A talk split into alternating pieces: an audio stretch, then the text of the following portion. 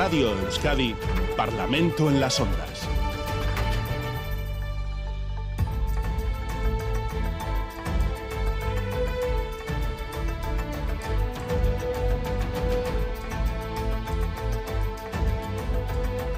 Son las 9 y 6 minutos, tiempo para traerles el Parlamento Vasco a la radio pública. Hoy será un Parlamento en las ondas con sabor a despedida ya que se disuelve la Cámara y este programa hará un pequeño parón hasta que los ciudadanos elijamos a nuestros nuevos representantes. Saludo a los parlamentarios y parlamentarias que me acompañan hoy desde los estudios de Bilbao a Maitane y Piñázar del PNV, Ollana Echevarrieta de H. Bildu, Isa González del Carrequín Podemos, SIU y a Carmelo Barrio del PP. Unón a, a los cuatro. Por cierto, Carmelo, eh, ¿cómo se han encontrado las carreteras de, Vitoria a Bilbao? Bueno, pues estaba nevando. Yo he salido de Vitoria con agua nieve, nieve y bueno, en Altuve estaban los quitanieves para arriba y para abajo. O sea que no sé cómo seguirá la cosa, o si, o si se afianzará la nieve. Bueno, estábamos con ganas de ver nieve también, ¿no? Y es necesario, pero bueno, Estamos en cualquier caso, para conducir, eso. Sí, nos decían que de manera intermitente y desde Euskalmet que poco a poco va a ir subiendo esa, esa cota, pero a primera hora nevando en, en, Gasteiz y los montes, algunos de blanco. Y hasta nuestros estudios de Miramón, en Donostia se han acercado Eka Enrico del PSE y José Manuel Gil de Ciudadanos. Egunon, a vosotros también. Buenos días. Hola, buenos días. Pues bueno, ya tenemos la fecha. Es el 21 de abril. Es la fecha para la celebración de las elecciones autonómicas de las que saldrá el Parlamento y el Gobierno de la decimotercera legislatura en Euskadi. Así lo anunciaba el pasado jueves el Endacari en una rueda de prensa posterior al Consejo de Gobierno en la que comunicó su decisión a sus consejeros y consejeras. Íñigo Urcuyu destacó los hitos de esta legislatura que termina remarcando los logros en materia de empleo con la reducción de la tasa del paro, superación a la hora de hacer frente a las crisis económica, sanitaria o de servicios públicos y convivencia con la consolidación de la paz. En su intervención, el Endacari tuvo palabras de agradecimiento a toda la sociedad vasca.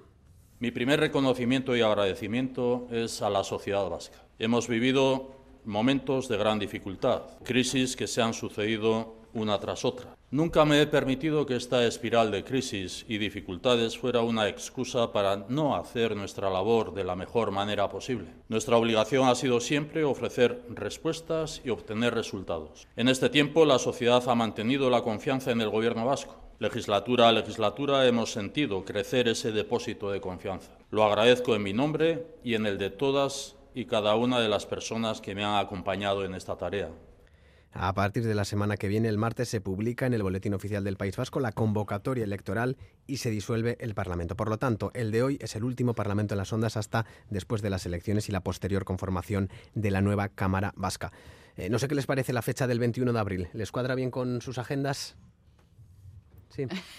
Sí, sí, estamos preparados. Era, ya la previsión, ¿no? Ya lo tenían más o menos, era el, día que, en, en las porras era, era el, candidato principal, esa, fecha, sí. Bueno, pues hagamos balance de la legislatura, que ha estado marcado, como decía el Endacari, eh, por importantes logros en materias económicas, el incremento del empleo social, la ley de educación, por ejemplo, pero también por crisis como la del derrumbe del vertedero de Zaldívar, la de la pandemia, la de Osakidecha, eh, Maitane y Piñázar. Eh, ¿Cuáles son para el PNV los aspectos más destacados de esta legislatura? Bueno, pues yo creo que hay que recordar, porque han pasado cuatro años y muchas veces pues eh, se nos olvida, ¿no? Hay que recordar que esta legislatura arrancó en plena pandemia, con las dificultades que eso conllevaba para la actividad diaria, tanto parlamentaria como, como de ejecutiva, de gobierno y también de la sociedad vasca, evidentemente, eh, siguió la invasión rusa en Ucrania, con lo que eso trajo de inflación, de subida de precios, y tampoco hay que olvidar las consecuencias que está teniendo el, conflicto de, Gaza. Aún así, eh, hemos salido adelante, evidentemente ha sido gracias a la sociedad vasca, pero evidentemente también gracias a la, a la gestión ¿no? que ha llevado adelante tanto el gobierno vasco como las, como las instituciones vascas. Em, hablabas de, de, la fecha, ¿no? Yo creo que el Endacari en su discurso, que por cierto eh, yo creo que fue un discurso muy sincero y muy honesto, eh, creo que nadie puede negar la dedicación y la, y la honestidad que Íñigo Urcuyu como, como Lendakari como máximo responsable del gobierno vasco eh, eh, ha, bueno pues eh, ha, utilizado ¿no? para llevar a cabo todas sus, sus, políticas y creo que ese primer agradecimiento a la sociedad vasca no como como escuchábamos ahora en el corte, pues bueno, es, es seña de lo que es él, de lo que es Íñigo Urcullo y lo que ha sido como Lendakari. Eh, dicho esto, vuelvo a la fecha. Yo creo que él explicó perfectamente la elección de, de esa fecha, ¿no? Sí que es verdad, pues bueno, como estábamos comentando, pues que no sorprendió a nadie, evidentemente, porque bueno, pues a medida que iban pasando los días y no se iba anunciando ni publicando en el, en el boletín, pues también iba, iban pasando los días, los posibles días para, para, para esa fecha, ¿no?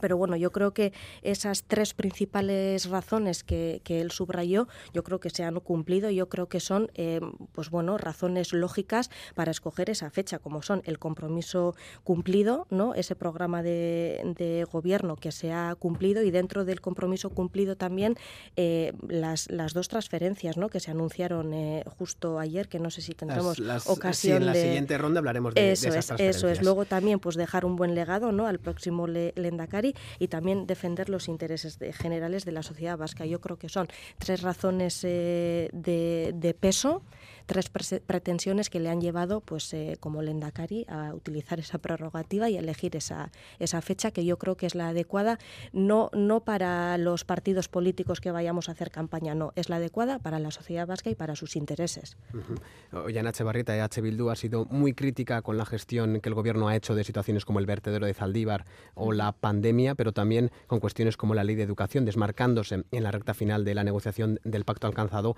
hace dos años por la mayoría parlamentaria.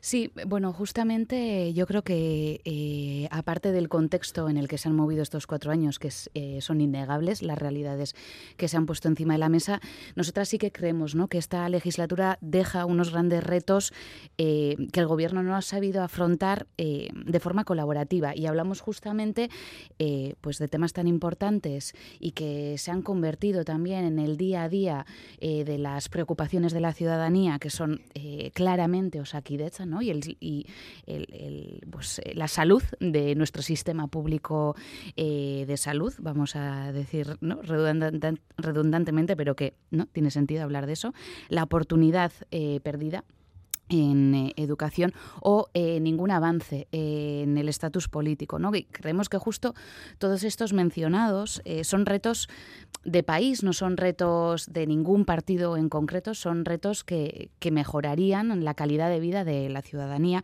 y que eso necesita otra forma de, de gobernar, otra forma de entender ya no solo los pactos, sino el trabajo colaborativo que hacemos, ¿no? Y que para ello tenemos que partir de diagnósticos certeros y, de, y no de análisis autocomplacientes.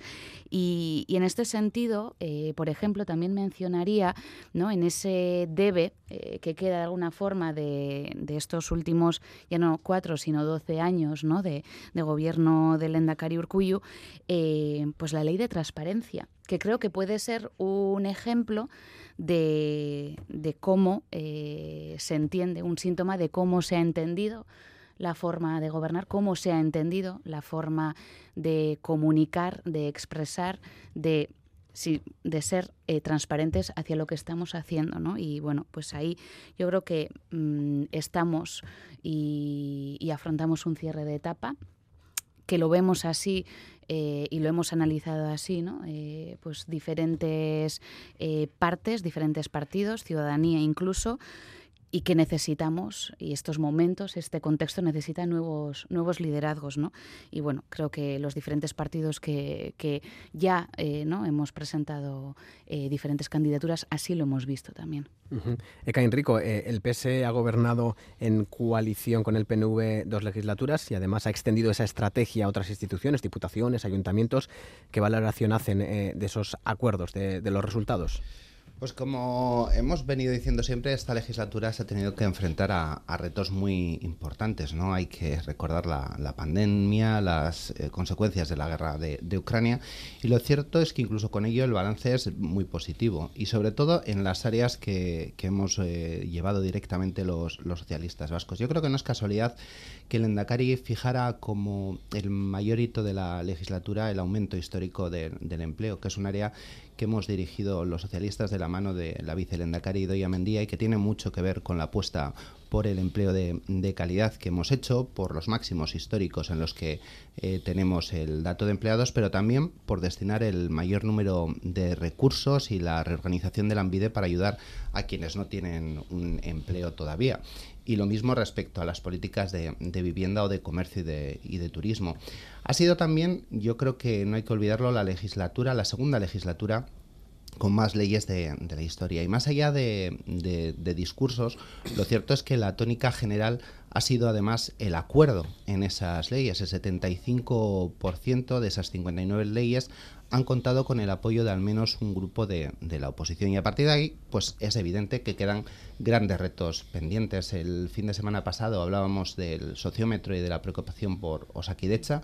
Nosotros tenemos muy claro que hay que dotar de más recursos fundamentalmente humanos a Osakidecha para dimensionar eh, Osakidecha. Es verdad que se han dado pasos eh, importantes en el número de, OPEs, en las ampliaciones de plantillas estructurales, la última ampliación en el pasado Consejo de Gobierno, pero hay que seguir haciendo y eso nosotros lo, lo vamos a garantizar. Y la convocatoria electoral a nosotros nos ha pillado con los deberes hechos. Hemos hecho un relevo eh, yo creo que de una forma modélica. Además, tenemos un liderazgo consolidado con quien es nuestro candidato al Endacari en Ecuandueza, un programa sólido y una gestión que está siendo avalada continuamente en todas las citas electorales y en las propias encuestas. Y yo creo, y con esto termino, que si esto es así es precisamente porque los socialistas nos hemos revelado como la garantía de que los gobiernos se centren en resolver los problemas reales de la gente y no en obsesiones que puedan tener algunos, pero que se alejan, como también mencionaba ese sociómetro, de lo que la ciudadanía vasca quiere. Vamos con Isa González del Carrequín Podemos. Y antes de hacer balance de legislatura, le quería preguntar cómo afrenta la cita de este 21 de abril. Eh, eh, sumar por un lado, Esquerra Nicha se presentan juntos, Podemos eh, por otro lado, con el nombre del Carrequín Podemos. Finalmente no ha sido posible ir en coalición todos juntos. Bueno, nosotras hemos hecho todo lo posible por ir, por ir juntas y ahora lo que nos toca, y desde luego de mi, desde mi formación, eh, vamos, a, vamos a seguir trabajando como hemos trabajado toda esta legislatura eh, y vamos a ir con todas a, a la fecha del 21. Una fecha que, por cierto, por cierto, eh, no está elegida por un interés social, sino desde luego por un interés partidista, porque si estuviese pensada desde el punto de vista social, quizás hubiese elegido eh, ir a las elecciones europeas y evitar a la ciudadanía a tener que ir a votar dos veces. Y, bueno, y también pues un ahorro para, para el erario público. Eh, me pregunto también por el balance de, esta legislatura. se han quejado reiteradamente de la falta de voluntad del gobierno de coalición para dialogar y alcanzar acuerdos en materias como la educación o la sanidad y especialmente de la negativa de del PNV y PSE avanzar en, materia fiscal. Sí, eh, repetía, bueno, decía el otro día el Endacari, ¿no? En su último, bueno, en su, en su discurso, en su comparecencia, que en estas eh, últimas tres legislaturas se habían aprobado 121 leyes y la mitad la mitad de ellas han sido esta última legislatura. Esto quiere decir que, bueno, el PNV y el Partido Socialista han dejado un marco legislativo, pero no, no podemos olvidar que luego lo que realmente regula el día a día de la vida de las trabajadoras públicas y de las personas que vivimos en esta sociedad eh, son los decretos y las normativas que emanan del Gobierno y que en ningún momento pasan por el Parlamento. Eh, y que se hacen, pues las hacen a imagen y semejanza de lo que, de lo que quiere el gobierno de turno. Entonces, bueno, desde nuestra formación, eh, por una parte, satisfechas de aquellas eh, leyes en las que hemos dejado un poco nuestra impronta, es decir, eh, aquellas leyes en las que protegemos o reconocemos eh, los derechos de las personas más vulnerables. Y ahí tenemos, pues bueno, desde la ley de, igualdad y vidas libres de violencia, tenemos la ley de infancia y adolescencia, tenemos la, la ley de cooperación, pero claro, luego está la cara B, la cara B de esta legislatura pues son esas otras leyes eh, que no hemos apoyado porque desde luego no nos parece que garantizan eh, pues eso que los, derechos de las personas más vulnerables eh, pues las, garantizan. Pues por ejemplo está la ley de educación la ley de transición energética o, por ejemplo las políticas de vivienda no hablábamos de bueno ya tenemos una, una ley de vivienda a nivel estatal que garantiza el derecho subjetivo a la vivienda, que esta ley no se ha desarrollado normativamente y que además, eh, bueno, pues el Partido Nacionalista Vasco está intentando ponerle eh, pues piedras en la rueda. Eh, para nosotras es muy importante que se hubiese puesto en marcha el tema del marco del autogobierno, que yo creo que eso es uno de los deberes que quedan para la siguiente legislatura. También la ley de transparencia y participación ciudadana. Y sin duda hay que seguir trabajando por un modelo educativo más justo que, priorice la educación pública por el sector primario y, nosotras no vamos a hacerlo mirando al Partido Nacionalista Vasco, intentando echarnos en sus brazos como, como está en el Partido Nacionalista Vasco o, Euskal Herria Bildu. Y, nosotras vamos a seguir trabajando en, los servicios públicos y en aquellas cuestiones que tienen que ver con el, con el bienestar material de, la gente y con cuestiones eh, estructurales que con este modelo político eh, entendemos eh, se está fallando. Eh, Carmen Lobarrio, el PP ha hecho una labor sistemática de oposición al gobierno, PNV-PSE, sin apenas o con pocos acuerdos o apoyos a iniciativas legislativas. ¿Qué valoración hacen de, esta legislatura que termina? Pues vamos a ver, yo creo que es una legislatura de retroceso. Yo creo que mm, en términos generales estamos peor que hace cuatro años. Bueno, no cabe duda de que todo se puede visualizar claramente en, en Usaquedecha, pero hay más cosas, ¿no?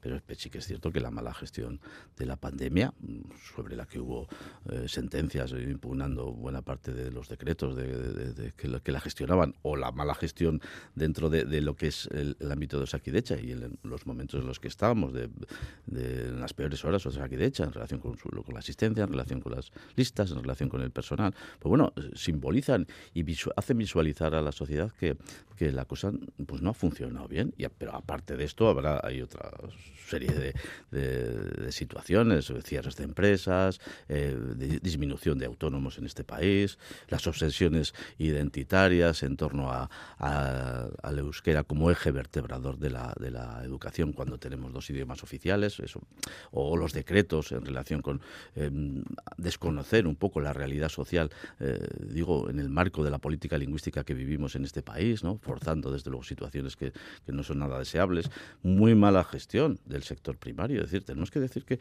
el gobierno vasco y las diputaciones forales han sido grandes aliados del plan estratégico de planas eh, en torno a la política agraria común, en torno a la PAC, ¿no? Y eso, eso también está, ¿eh? y eso también lo hemos visto, y no digamos nada, pues la conflictividad que ha habido, la conflictividad laboral que ha habido durante todos estos años. Hemos visto en la calle no, solamente pues a, policías, a sanitarios, a la industria, a, ámbitos de la educación, como recientemente hemos visto, pues eso, eso ha demostrado que hemos sido la, sociedad española con más eh, con conflictividad laboral, ¿no? Y, eso también yo creo que demuestra algunas cosas, ¿no? Y, luego ha marcado esta legislatura, desde luego, el, el, gran acuerdo en torno a Sánchez, es decir, el PNV, Bildu, Podemos, Partido Socialista han funcionado en una clave de acuerdo de, política en torno a Sánchez, ¿no? Eh, y, bueno, y eso ha estado así y, ha marcado desde luego estos años.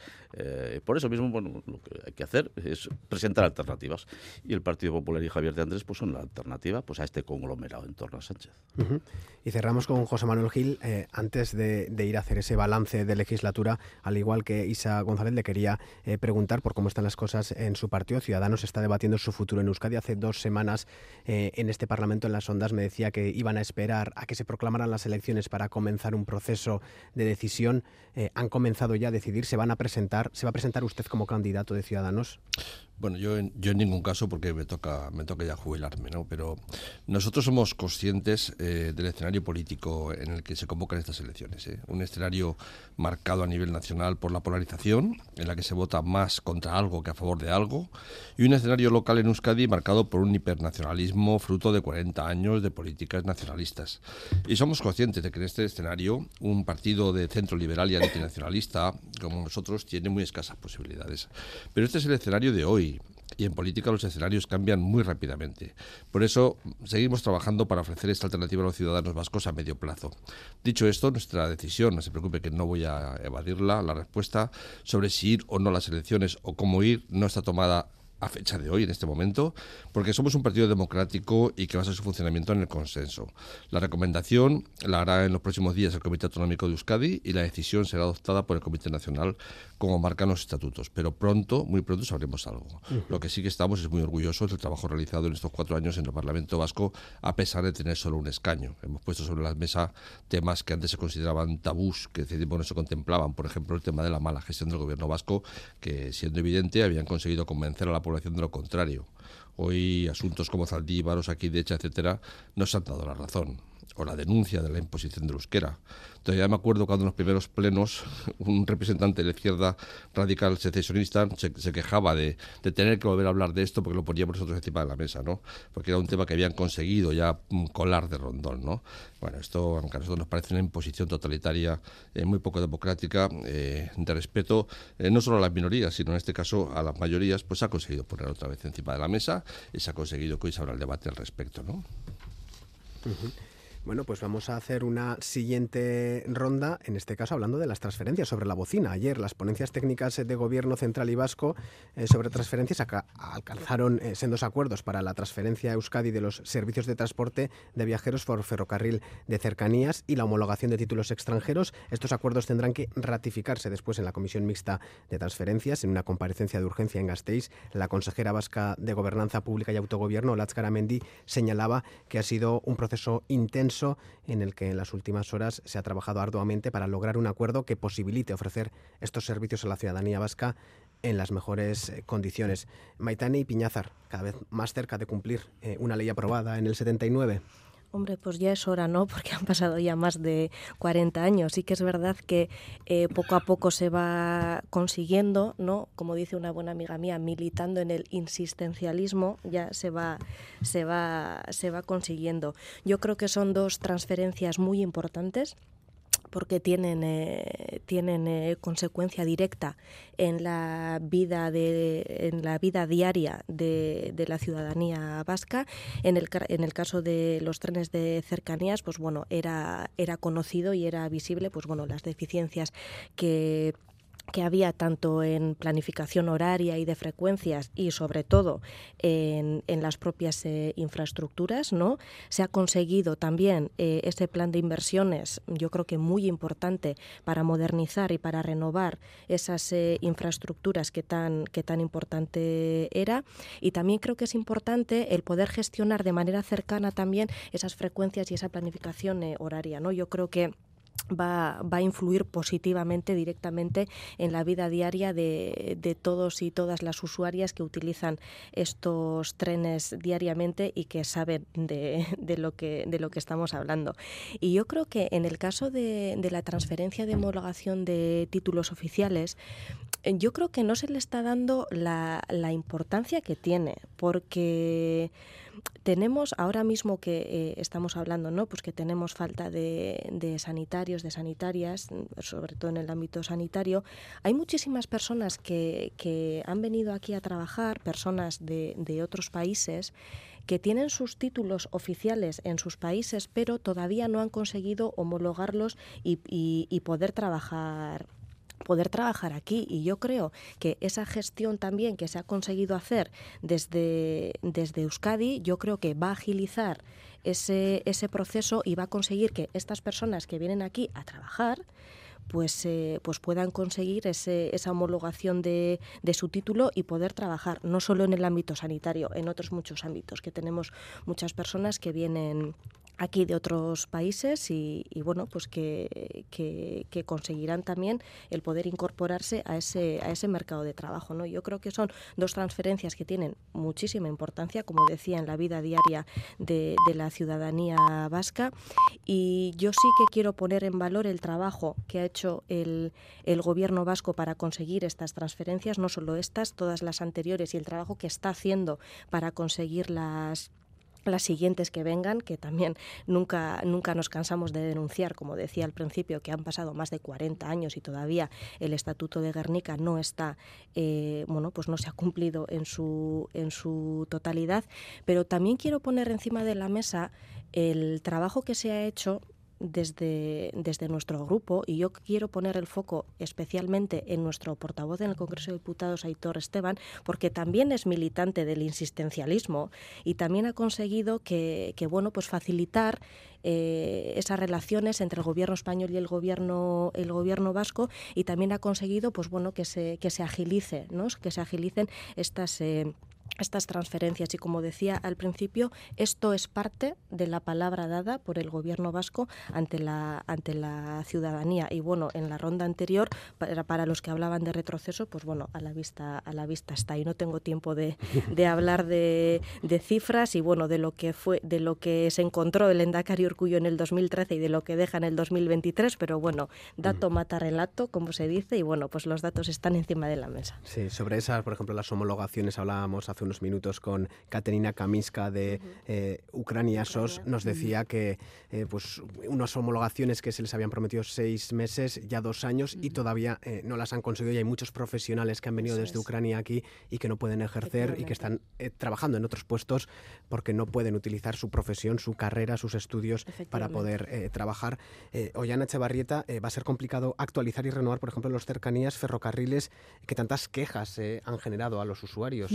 Sí, yo creo que, y lo primero que hay que decir con esto es que son positivas eh, cualquiera de las transferencias que cumplen, como eh, estábamos diciendo, lo acordado y firmado en una ley orgánica y sometida a referéndum. Eh, quiero decir, hay que recordar que hace eh, ya 45 años que la sociedad vasca eh, firmó eh, este eh, pues pues esta ley orgánica eh, y no me cansaré de repetirlo y, y, era un deber para con la ciudadanía y para con el pueblo vasco. Y ahora tocará trabajar como muy bien decías para mejorar este servicio, para que no sea eh, una eh, mera transferencia para mantener ¿no? eh, todo como hasta ahora, sino para poder darle la impronta necesaria a las mejorías que, que, tienen que tener estos servicios que son tan importantes para la ciudadanía de la margen izquierda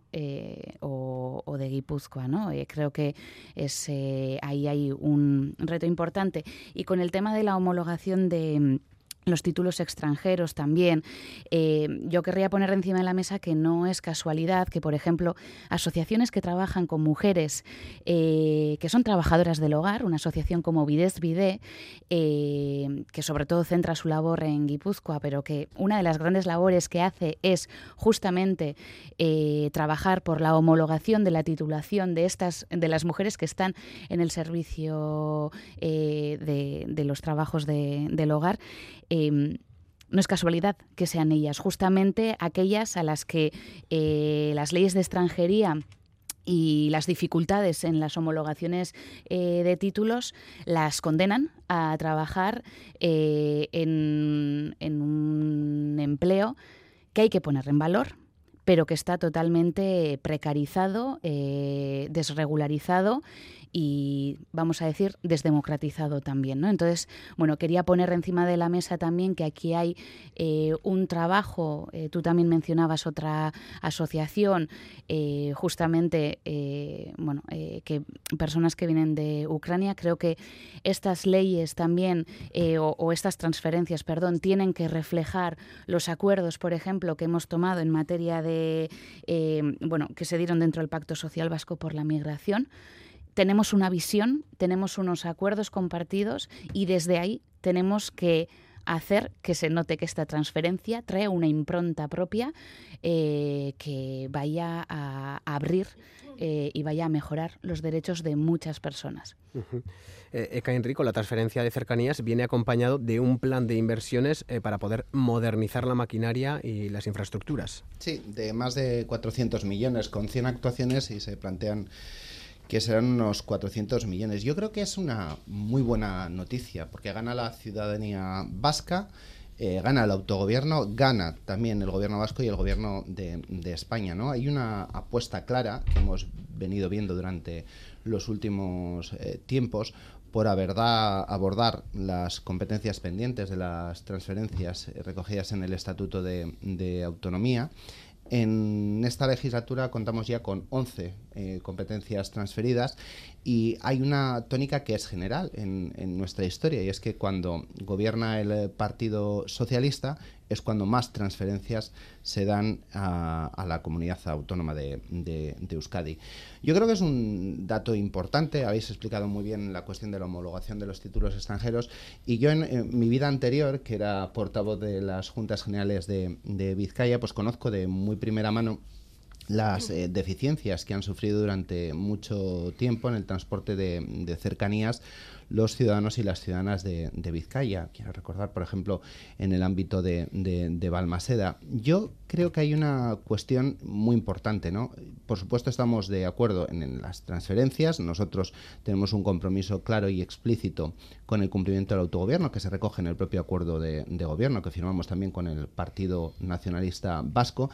Pero lo importante de las transferencias no es tanto el recibirlas, sino destinarlas a la mejora de la vida de los ciudadanos. Y yo creo que aquí hay un margen de mejora importante y eso es en lo que nos tenemos que, volcar, que es lo que señalaba el consejero de Vivienda y Transporte, Iñaki Arriola, la última vez que se habló de esta cuestión en el, en el Parlamento. Hay un amplio margen de mejora que además nos va a permitir por ejemplo, llevar el ámbito de las cercanías también a la población de Álava o abordar las mejoras que también se tienen que, hacer en, en, Guipúzcoa.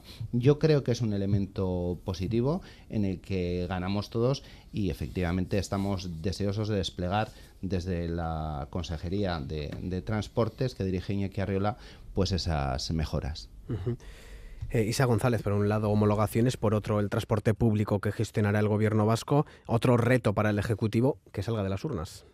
Claro, y ahí me hace gracia escucharle a Enrico decir que la, mayor cantidad de transferencias eh, se ha hecho cuando gobierna el Partido Socialista. Es que se deberían haber hecho todas porque, o sea, lleváis gobernando toda la legislatura pasada en, el Estado y, estáis en, matrimonio aquí con el Partido Nacionalista Vasco. Es que la ciudadanía se pregunta dónde están el resto de transferencias, que también tienen que ver con la elección del Lendakari de la fecha, que le oímos eh, antes de Navidad, que decía que estaría pendiente de, de decir la fecha de las elecciones cuando tres eh, de las competencias estuviesen transferidas. Bueno, esto se ha dado con unas horas de diferencia, eh, pero bueno, yo, nosotras desde, desde el Carrequín Podemos creemos que es que no hay más excusas, ya no puede haber más excusas para que que el Estatuto de Guernica esté cumplido en su integridad. ¿no?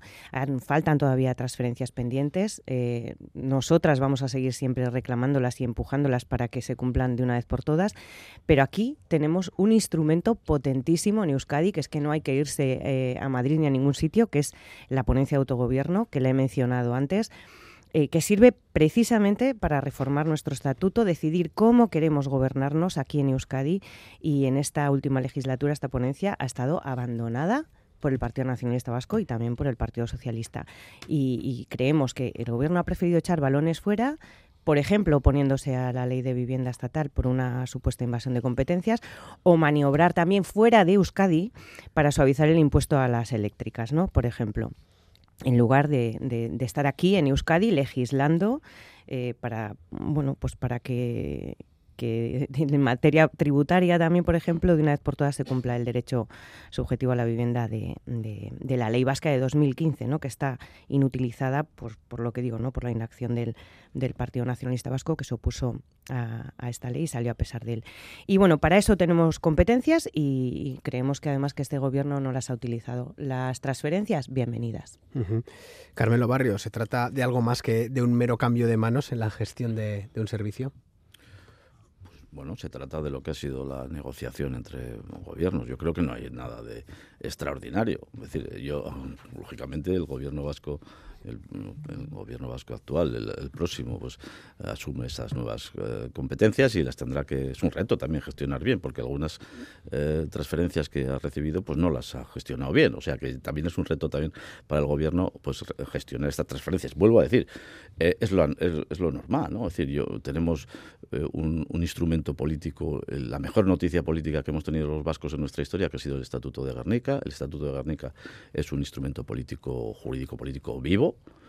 en torno a él pues se va avanzando, avanza la sociedad, avanzan los acuerdos políticos, los acuerdos parlamentarios, funcionan las instituciones, o sea que ese Estatuto de Guernica hace que progresivamente pues, se completen transferencias, se negocien nuevas y se logren acuerdos entre gobiernos, que es la normalidad, es decir, a todas esas cuestiones que, van a significar las, cercanías eh, ferroviarias o la homologación de títulos, bueno, pues hay que facilitar la vida a los ciudadanos, pues yo creo, sí, sí, sí, hay que entenderlas en la normalidad política, ¿no? Yo, fruto de esa negociación, eh, como pasa en otros temas, asumimos competencias las comunidades autónomas, en otro tema eh, los estados o las propias comunidades ceden competencias a Europa, pues bueno, es el juego político en torno, vuelvo a decir, a lo que ha sido la mejor noticia política que hemos tenido los vascos, que es el Estatuto de Guernica.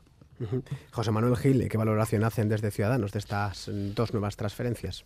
Pues la verdad es que yo no entiendo muy bien esta pelea eh, por las transferencias, que en realidad es una pelea por el poder y por la pasta. No entiendo muy bien porque al final el ciudadano lo que le interesa es que eh, lo gestionen unos u otros eh, se gestione bien. Lo digo porque se vende el tema como que es que en vez de, en vez de gestionarlo los, otros, lo, lo, gestionamos nosotros, cuando en realidad siempre lo gestionan ellos. Es decir, eh, al final es, una pelea por ver quién lo, quién lo hace o, quién consigue llevarse el gato al agua. Nosotros la verdad es que no somos, eh, lo tenemos muy claro, la prioridad es ofrecer el mejor servicio posible al ciudadano, nuestros principios son de eficiencia y de, y de eficacia y en ese sentido pensamos que cada competencia, cada servicio debería gestionarlo aquella administración que pueda hacerlo mejor. Por eso ni somos un partido centralista que creamos que todo debe gestionarse desde Madrid, ni tampoco aceptamos la premisa del nacionalismo de que en Euskadi lo hacemos todo mejor o nosotros sí que sabemos gestionarlo. Digo porque ahí tenemos los, datos y la realidad actual. Eh, no hay más que mirar a Osakidecha, al desastre de la educación vasca, hacia las prisiones, el traspaso estrella de esta legislatura que están hechos un polvorín. Por eso nos llama la atención la sesión de estos últimos días por cerrar tres nuevas transferencias cuando antes. No, olvidemos que todo esto eh, lleva debajo un proceso oculto, que es el, avance hacia el soberanismo y hacia el secesionismo. Eh, este es el objetivo. Y somos conscientes que también aquí hay un componente de electoralismo importante. Esto no se, esas transferencias no se cierran por casualidad eh, estos días. y también para aprovechar el chollo que significa Pedro Sánchez en la Moncloa. No vaya a ser que se termine pronto y, y no de tiempo, ¿no? Pero nosotros haríamos una última recomendación al gobierno vasco y es que antes de reclamar nuevas transferencias, ¿por qué no se dedica a gestionar bien las que ya tiene? Se agota la legislatura pero con últimos planes hasta el último momento en la mesa. Este pasado jueves el Gobierno vasco aprobó el decreto de normalización lingüística para el sector público, una norma que flexibiliza los perfiles lingüísticos, amplía las formas de acreditarlos y permite los exámenes eh, en euskera eh, en los procesos selectivos para plaza que tengan esta lengua como eh, preceptiva. Este decreto afectará a 140.000 trabajadores y trabajadoras, no solo de las administraciones públicas, también de sociedades, entes, consorcios, fundaciones y empresas privadas que tengan contratos en el sector Lo cierto es que el decreto eh, no ha tenido una buena acogida por parte de los partidos de la oposición y de los sindicatos. Maitane y Piñazar, desde el Gobierno se ha subrayado el esfuerzo realizado para eh, blindar este decreto frente a futuros recursos, ajustando su contenido a la sentencia del Tribunal Constitucional y el Tribunal Superior de Justicia del País Vasco, eh, que anulaban parte de la normativa sobre el uso del euskera en instituciones locales. Efectivamente, bueno, yo creo que eh, sí que es verdad que ha recibido críticas por, por ambas razones, ¿no? Quiero decir, para algunos y para algunas no es suficiente y para otros y para otras es, es demasiado. Yo creo que es muy positivo. Yo creo que si queremos avanzar verdaderamente en la normalización de, del euskera, eh, pues bueno, necesitamos también facilitar esa adaptación ¿no? de, este, de, este de este decreto a las administraciones. ¿no? Yo creo que es importante eh, subrayar su naturaleza gradual, ¿no? porque hay algunos aspectos del decreto que sí que serán exigibles de manera inmediata, pero bueno, pues hay algunas otras entidades que necesitan más tiempo para, para cumplir los requisitos. ¿no? De todas formas, yo creo que el objetivo, y como decía, si queremos avanzar en la normalización de, del euskera, necesitamos, eh, o las administraciones necesitan un periodo, un periodo de adaptación, un periodo de, pues bueno, que les ayudará también a, bueno poner esto encima de la mesa y, bueno y es importante también el, el, matiz, ¿no? Que has que has indicado que pues evidentemente esto se hace porque hay un movimiento en contra del euskera, hay un movimiento judicial en contra del euskera y ante este movimiento nos tenemos que blindar y si hay que hacerlo mediante, mediante este decreto, se hará mediante este decreto. Pero en todos los movimientos que se hagan en contra del euskera, mm, yo creo que tanto el gobierno vasco como eh, ahora mismo estoy hablando en nombre del Partido Nacionalista Vasco, ahí estaremos. Y si hay que blindarlo, se blindará. Eh, seguimos con Ollana Echevarrieta. EH e Bildu denuncia precisamente que el decreto está condicionado por esas presiones judiciales que al final impide que se garantice el derecho a trabajar en euskera en las administraciones. Sí, bueno, ahí yo creo que lo primero que tenemos que eh, recalcar es que este decreto de normalización del euskera sustituye al de 1997 y efectivamente ya iba siendo hora de adaptar eh, el decreto a la realidad actual, tanto del conocimiento como de el desarrollo que tenemos que, y queremos hacer de la política lingüística en el nivel eh, administrativo y público.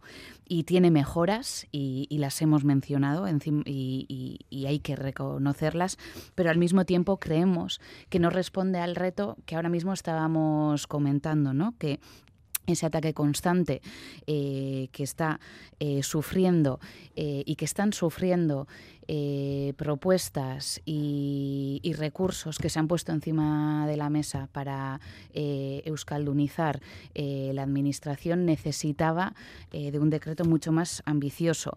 Y es positivo, y, queremos decirlo, que responde o que quiere blindar de alguna forma. Es un decreto sí, que toca a todo el sector público, eso es importante pero eh, en la otra parte, de alguna forma, aparte de todo lo dicho hasta ahora, eh, yo recalcaría que no tiene fecha límite para, para su desarrollo, que no supera el marco de los perfiles. Es un debate que está ¿no? en torno a la política lingüística en estos momentos, no solo de la Administración ¿no? en general, y que no atiende al derecho a ser atendido o al de trabajar eh, en euskera. Y es por ello que creemos que deberíamos de ir un poco más allá. Uh Enrico, el PSE defiende que el decreto permite adecuar la normativa sobre el uso del euskera eh, a las cambiantes necesidades de los puestos de trabajo en las administraciones.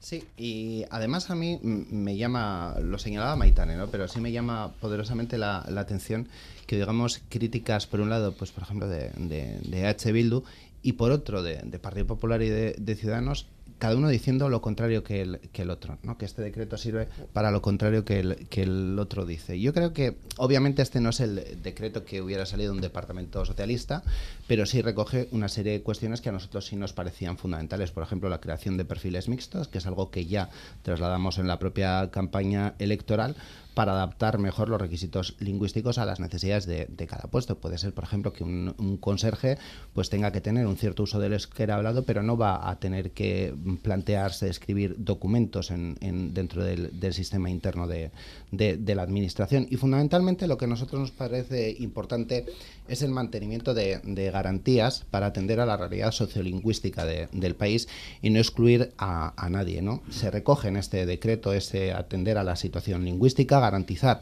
el respeto a los índices de obligado cumplimiento, impedir la doble baremación como, como mérito y como requisito a la vez, o la exención para los mayores de, 45 años.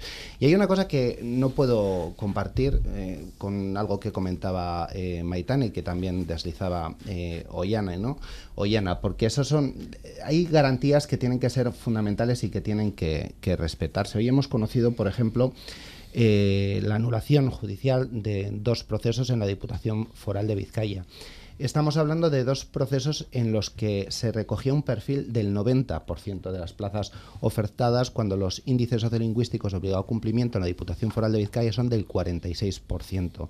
Y desde ese punto de vista yo no creo que podamos hablar de una actuación contra el euskera, sino de un derecho de quienes se aspiraban a esas plazas a recurrir a una convocatoria que claramente se excedía de esos índices sociolingüísticos. Lo que hay que hacer es dar una aplicación razonable de los perfiles para garantizar el derecho de los ciudadanos y de las ciudadanas de, Euskadi a relacionarse con la administración en el idioma que, que elijan y eso es lo que tenemos que hacer. Y a mí lo que sí me parece lamentable es que tengamos que llegar a la justicia para lo que se tenga que llegar a la justicia para garantizar que eso se hace así. Tendría que ser de modo propio de las propias administraciones. Yo creo que es muy importante que en este nuevo decreto se recoja explícitamente esa adecuación a la realidad sociolingüística, porque todo lo demás será hacernos trampas y será poder utilizar esto pues para construcciones nacionales, pero los derechos lingüísticos no tienen que estar ligados a ninguna construcción nacional, son derechos lingüísticos de la ciudadanía, ni más ni menos.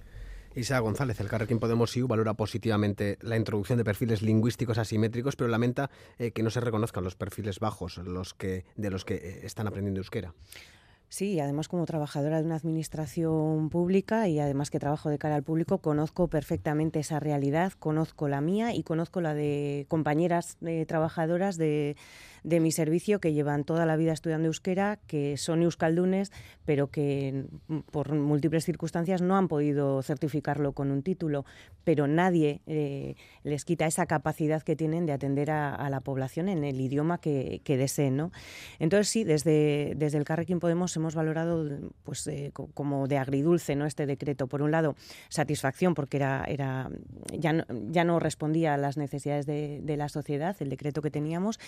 Y, bueno, y porque mm, y por otro lado, o sea, con, satisfacción, como decía, hay dos aspectos que yo marcaría y que desde mi grupo marcamos como positivos, que uno es el tema de los perfiles asimétricos que habéis que habéis comentado que es que se reconozcan pues que, las personas eh, no tienen la misma competencia eh, en expresión y, en, y en, expresión oral que en escrita y que eso se tiene que reconocer. Y que eh, es más, o sea, creemos siempre que la administración tiene que adaptarse a la realidad de la sociedad y de, y de, y de las personas y no al contrario, no las personas a la, a la administración. Y también creemos que es muy positivo que este decreto mm, permite que, que se acredite un perfil directamente en el puesto de trabajo sin pasar por macroexámenes. Pero somos críticas con otros, voy a marcar otros tres aspectos, dos mm, precisamente.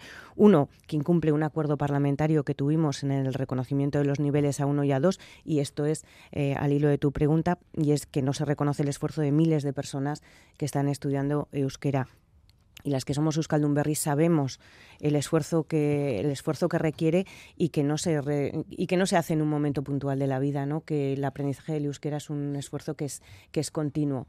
Eh, luego, por otro lado, eh, también somos críticas eh, con la con la falta de reconocimiento de las capacidades esas de comprensión y de expresión, ¿no? Eso que llaman los euskaldunes pasivos, ¿no? Que el 20% de nuestra sociedad se reconoce como como euskaldun pasivo, ¿no? Que no que entiende pero no lo utiliza.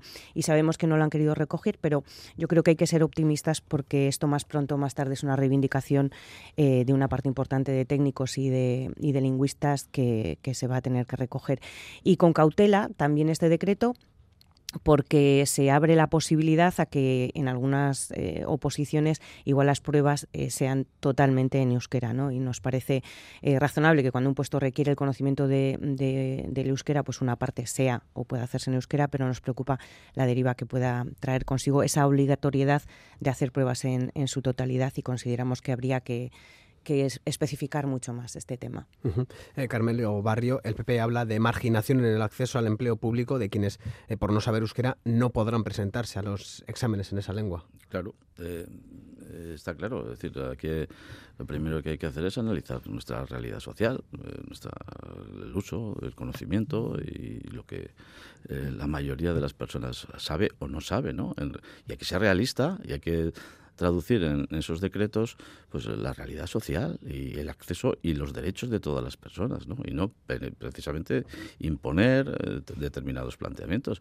Yo creo que muchas personas se quedarían muy preocupadas el otro día cuando leyeron en el periódico las administraciones públicas vascas podrán obligar a hacer las oposiciones en euskera. Pues muchas personas que no conocen el euskera o, que lo conocen insuficientemente, pues eh, se preocuparían y que tienen deseo o, planes de optar a la función pública o, a algún puesto eh, organizado desde las administraciones públicas, pues se, preocuparían. Decía la, noticia que el decreto de hoy eh, que aprueba el gobierno PNV-PSOE elevará el peso de la lengua vasca como mérito para plazas sin perfil. Pues bueno, pues estamos forzando, estamos forzando determinadas realidades, ¿no? Y yo creo que eso preocupa a la sociedad, ¿no? Esta, esta legislatura pues, ha querido tener un acelerón en estas claves de política lingüística al margen de la realidad. Empezó con el decreto eh, del uso de las lenguas en la administración local, que fue, impugnado en, buena parte y, que bueno, tuvo que tuvo que verse que no era legal aquel decreto, ¿no? Pero también eh, quería que las administraciones locales forzasen, ¿no? incluso unilateralmente, pues determinadas prácticas en el uso del euskera exclusivamente, imaginando el castellano. Eso, y eso no podía ser. Siguió con la ley de educación, la ley de educación que solamente eh, establece un eje vertebrador en torno al euskera, cuando tenemos dos idiomas oficiales. Y ahora sigue con este decreto, ¿no? Este decreto que ya hemos visto lo que, lo que genera. Pues yo creo que en ese sentido pues eh, no estamos en una buena dirección. Creo que, el próximo gobierno tiene que replantearse muy, muy mucho el, entender que no puede haber gente que se sienta afectada y se, sienta, eh, desde luego, discriminada en relación por, por ese no conocimiento. Yo creo que, eh, yo creo que puede afectar también, y ya lo vemos, a determinados accesos a las plazas sanitarios. Necesitamos sanitarios, necesitamos buenos sanitarios, con buenos doctorados y tal. Bueno, pues si no saben euskera, pues bueno, pues eh, hay, que, hay que ver la realidad también en, en, esas claves, ¿no? Y, decir, ahora necesitamos gente. Yo creo que genera mucha preocupación y puede generar además frustración, interinidad, fuga de talento. Yo no alcanzo a entender que, claves identitarias pues marquen también las decisiones políticas. José Manuel Gil, eh, ¿cómo valora Ciudadanos el contenido de este decreto?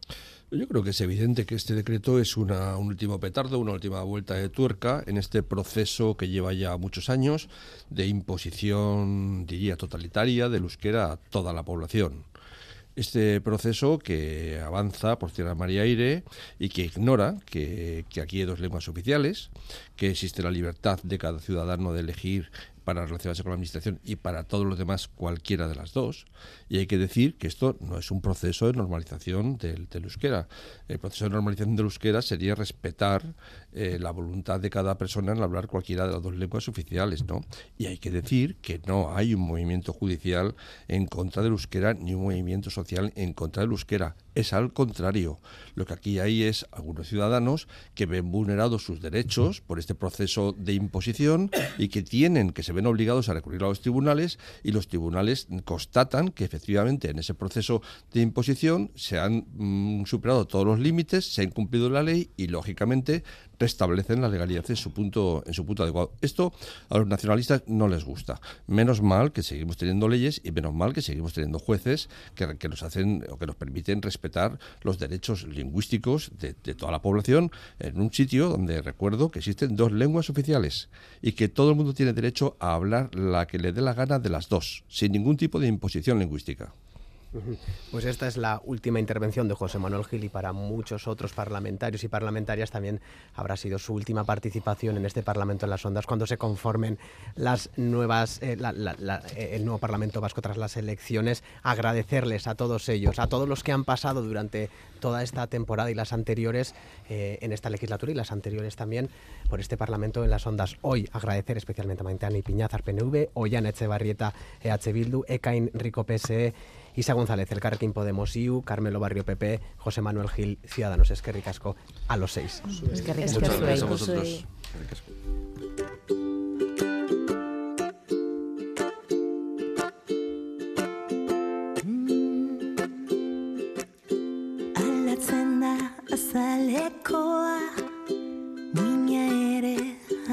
Pues con esta canción Aldatzen da, cambia, todo cambia de Inés Osinaga cerramos esta temporada por un momento, ¿eh? por este parón que haremos cuando empiece la campaña electoral. Les dejamos a los parlamentarios y parlamentarias y los que vayan en lista, que no todos irán, pues participar en esa campaña electoral. Suerte a todos. Volvemos después de las elecciones, cuando se conforme la nueva Cámara. Ondizan.